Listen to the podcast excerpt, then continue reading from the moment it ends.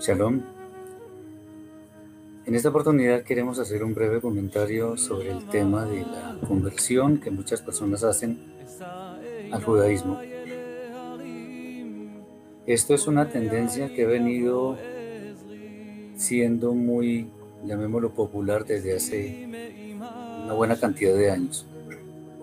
Y veremos en esta oportunidad si realmente esa conversión es necesaria o si añade algo a nuestra fe o cosas por ese estilo. En primer lugar, hemos de decir que la conversión al judaísmo no está ordenada en la Torah. De hecho, ninguna conversión está ordenada. Segundo, ¿cuál es el objetivo de convertirse a la religión llamada judaísmo? Y para esto haríamos varias preguntas. Que los hombres le consideren judío, quizá para alcanzar la salvación, quizá para cumplir los mandamientos. Bueno, en primer lugar, lo que nosotros debemos perseguir es que sea el Eterno el que mire con agrado nuestras obras, no los hombres. Hay que tener en cuenta que independientemente de que una gran mayoría de personas, y no me refiero a este tema, una gran mayoría de personas hagan algo que sea incorrecto, pues es incorrecto. Y por otro lado, que una sola persona en una multitud piense que algo es correcto cuando realmente es correcto, no por eso, por ser minoría, deja de ser incorrecto. En segundo, no tiene nada que ver con alcanzar la salvación. Acordémonos que la salvación no es por obras externas ni por esfuerzos humanos por sí mismos, porque la fuerza nos la da el Eterno. Y finalmente cumplir más, eh, más mandamientos, pues en últimas no tiene mucho sentido, por lo menos ahora, porque no está el templo en pie y no existen sacerdotes, sacerdotes levitas, en consecuencia, oficiándole. Algo que de lo cual no podemos traernos es que para hacer la conversión al judaísmo hay que pagar dinero. Y yo pregunto, en la escritura, ¿dónde está escrito que debemos pagar y menos por una, eh, por una conversión? Es bueno tener en cuenta, como lo hemos remarcado en varias oportunidades, que judaísmo y Torah no son lo mismo. Es bueno, es bueno saber que aunque existen tratados de algunos grandes exégetas judíos, mi respeto para ellos, eh, que nos sirven, o sea, muchos, esos escritos nos sirven para aclarar muchos temas de la escritura no necesariamente son infalibles. Entonces, lo que sea judío no necesariamente es la Torah revelada.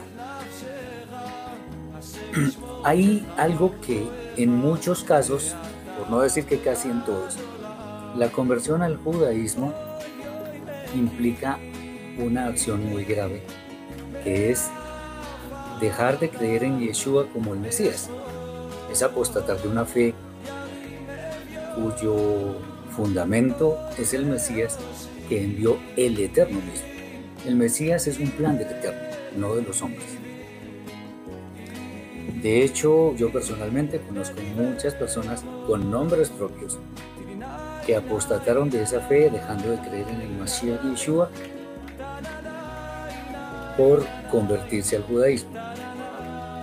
A veces pareciera como un, tema más de cierta autoestima con el respeto que nos merecen esas personas, porque no necesitamos la aprobación de los hombres, sino la aprobación del Eterno.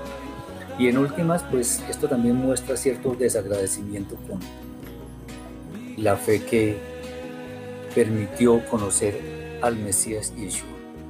Es bueno entender que una conversión auténtica es la que nosotros encontramos en el libro de Ruth, en el libro de Ruth capítulo 1, versículo 16.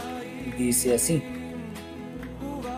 le dice Ruth a Naomi, su suegra, Respondió Ruth, no me ruegues que te deje y me aparte de ti, porque a donde quiera que tú fueres iré yo, y donde quiera que vivieres viviré. Tu pueblo será mi pueblo y tu Elohim mi Elohim. Esas palabras fueron suficientes para ser considerada eh, miembro del pueblo de Israel.